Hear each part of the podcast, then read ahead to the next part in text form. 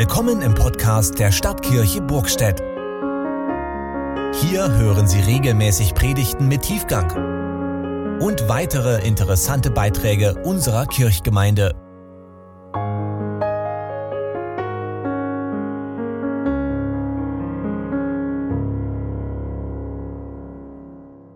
Liebe Geschwister, manchmal beschleicht uns das dumpfe Gefühl, das, was bisher war, das kann doch noch nicht alles gewesen sein. Da muss doch noch irgendetwas Wichtiges kommen. Da muss doch noch Leben ins Leben. Dann ertappen wir uns bei der Frage, war es das schon? War das schon alles, was das Leben zu bieten hat? Da weht uns plötzlich die Enttäuschung ins Gesicht, wie ein kalter Wind an dem Tag, als ich diese Predigt vorbereitet habe. Und ich glaube, heute ist es auch noch ganz schön windig draußen. Und uns wird schmerzhaft bewusst, die Erfüllung, die wir uns von unserem Leben erträumt haben, die hat sich zumindest bisher nicht eingestellt. Die Jahre haben sich hingezogen, aber da zeigt sich kein beglückender Lebenssinn, der uns trägt und zufriedenstellt in das alltägliche Einerlei, in die ständige Wiederholung des Bekannten kriecht die Langeweile und nistet sich als ungeliebter Gast in unserem Lebenshaus ein. Vielen Menschen geht das nur ab und zu so, es ist kein Dauerzustand, aber es gibt immer wieder Tage, wo genau diese Dinge hochkommen und einem aufs Gemüt schlagen. Vielleicht eher ein herbstliches Thema, keins was in den Frühling passt, aber doch eins, was auch in die Passionszeit hineinpasst, weil da eine Tiefe drin steckt. Wir Menschen werden verglichen mit früheren Jahrhunderten ja immer älter, zumindest im Durchschnitt ist das so.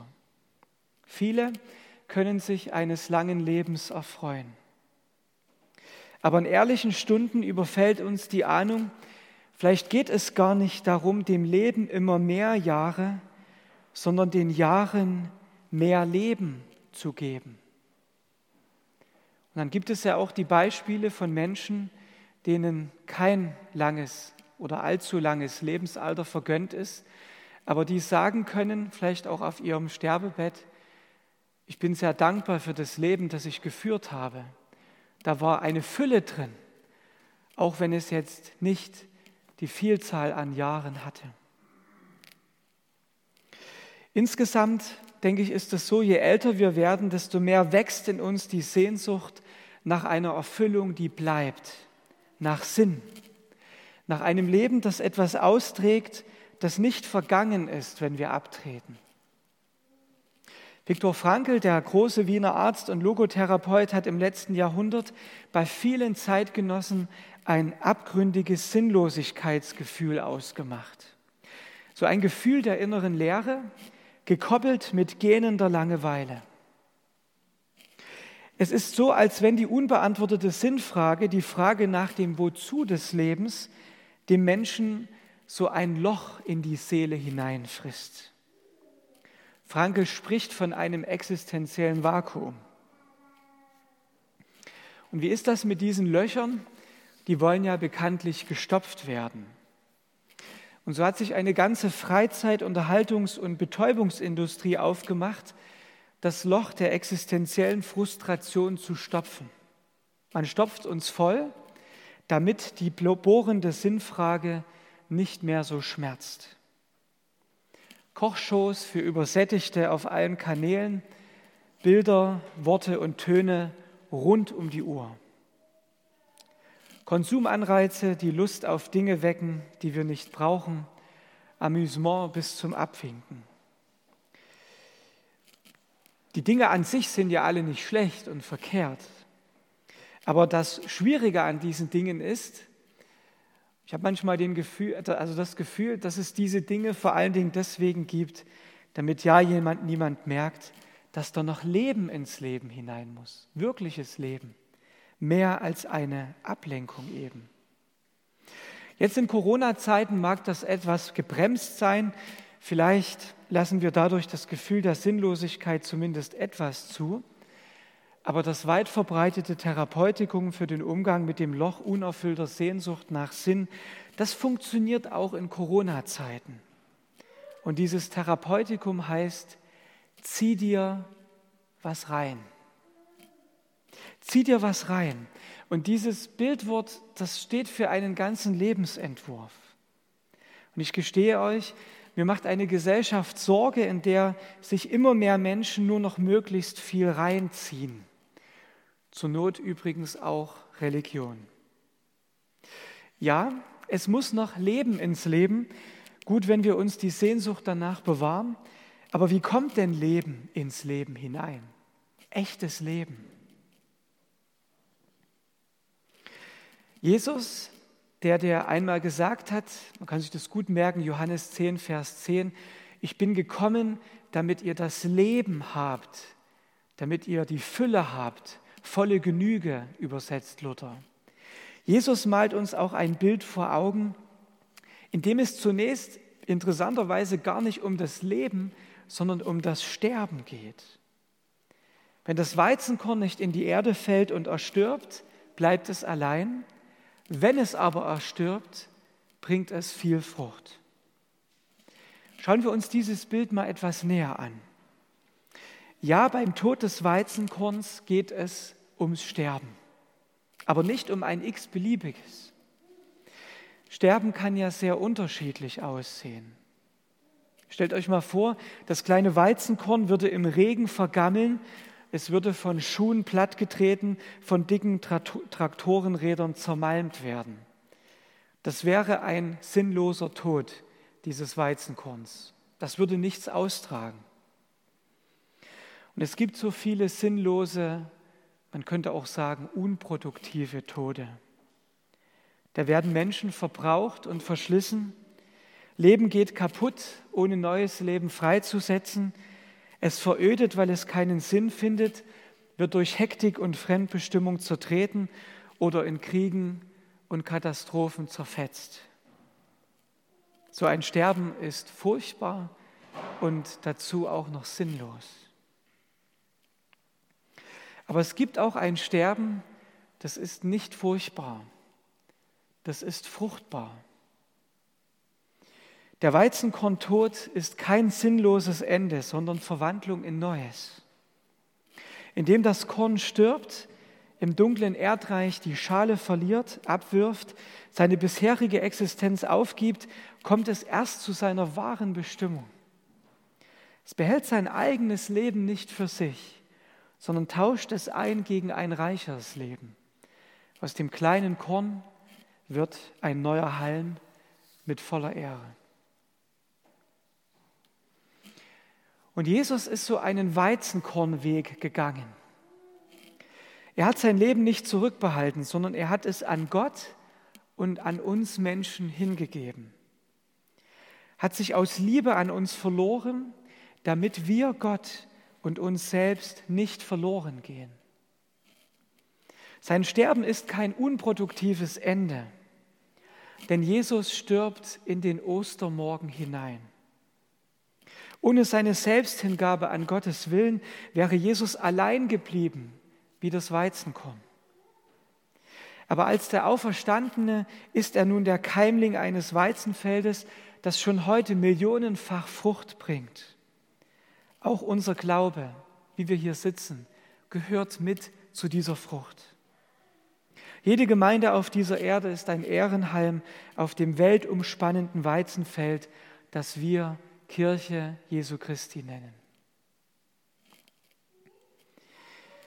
Wir sind nicht Jesus und doch möchte er uns auf seinen Weizenkornweg mitnehmen. Und das Bild vom Weizenkorn veranschaulicht das Geheimnis eines lohnenden Lebens. Dieses Geheimnis lässt sich so umschreiben.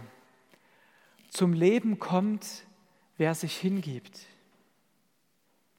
Man kann das selber auch so sagen, ich finde mich in dem Maß, in dem ich mich an etwas verlieren kann. Das klingt paradox, aber es ist doch wahr. Und die Erfahrungen unseres Lebens, die bestätigen das immer wieder. Ich erlebe immer da Sinnerfüllung, wo ich mich an etwas verliere, was mich zutiefst hinreißt und fasziniert.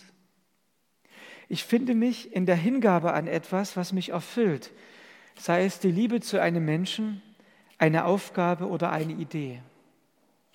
Wer für etwas Feuer und Flamme hin und weg ist, wer in etwas ganz und gar aufgeht, wer sich an etwas verlieren kann, der kommt seltsamerweise ganz zu sich.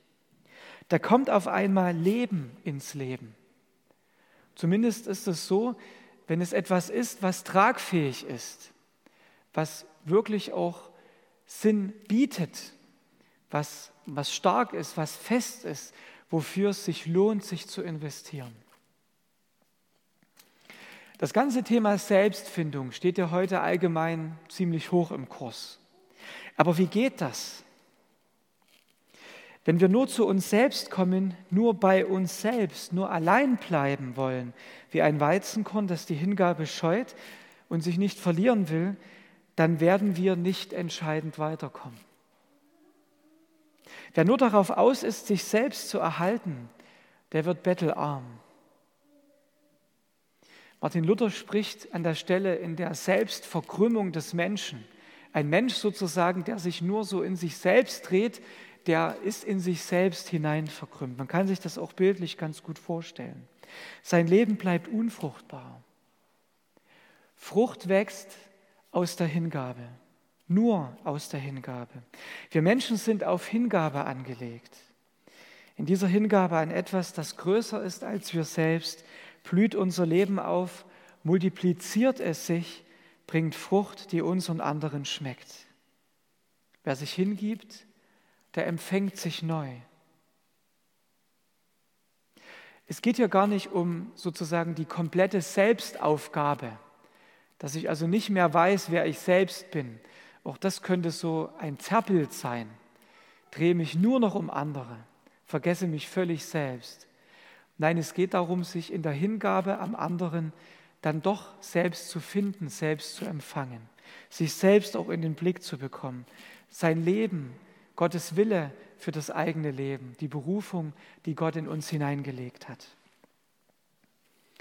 Aber Menschen, die nur auf Selbstverwirklichung setzen, die nur ihre eigenen Interessen im Sinn haben, verfehlen das Leben. Wer sich aber selbst verliert an Gott und die Menschen, der gewinnt. Dem fällt ein erfülltes Leben in den Schoß. Das ist der Weg des Weizenkorns, auf den uns Jesus gern verlocken möchte. Und wie sehen solche Weizenkornwege aus? Sie können ganz vielfältig aussehen. Zwei Beispiele. Ich denke an Eltern, die ihren Kindern Zeit statt Geld geben und ihre Karriere nicht auf dem Rücken derer austragen, denen sie einst das Leben schenken. Ich denke an Gemeinden, die in die Leidenschaft hinein sterben und leben, für Menschen anziehen zu werden, denen sich das Evangelium bisher noch nicht erschlossen hat. Da blühen Halme der Hoffnung auf, keimen Ehren eines lohnenswerten Lebens. Da werden wir selbst verwandelt in andere Menschen und verwandeln heilsam andere, die mit uns unterwegs sind. Da kommt endlich Leben ins Leben. In der Sprache der Bibel heißt das, wir bringen viel Frucht. Vielleicht führt Gott uns als ganze Kirche gerade und auch in näherer Zukunft auf so einem Weizenkornweg.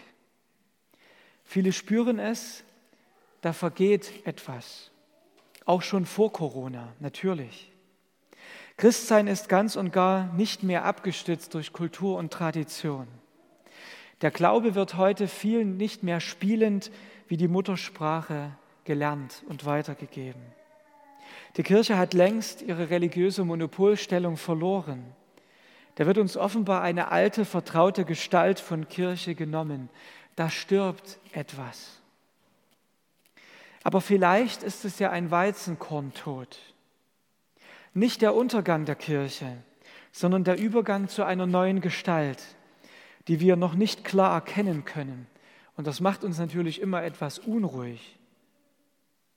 Aber was wäre, wenn die Kirche nicht verfällt, nicht in sich selbst zusammenfällt, sondern in den Geburtswehen liegt, um Glaube, Liebe und Hoffnung neu zur Welt zu bringen? Vielleicht in anderen Ausdrucksformen. Da müssten wir nicht nostalgisch zurückschauen auf die Zeit, in der alles scheinbar besser war, sondern könnten Gott zutrauen, dass er Neues unter uns aufblühen lässt.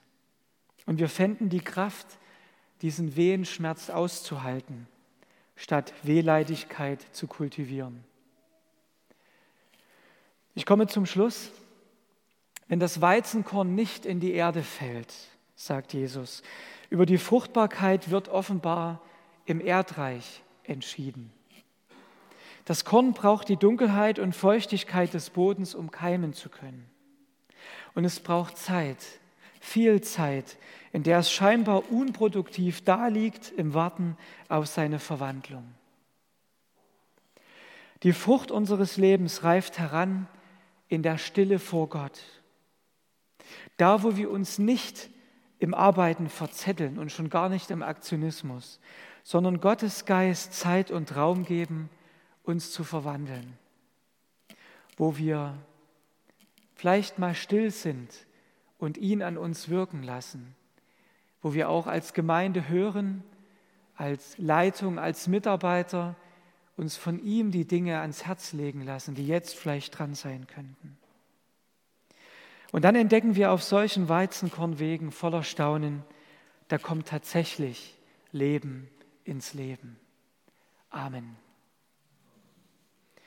Und der Friede Gottes, der größer ist als all unsere Vernunft, bewahre eure Herzen und Sinne in Christus Jesus, unserem Herrn. Amen.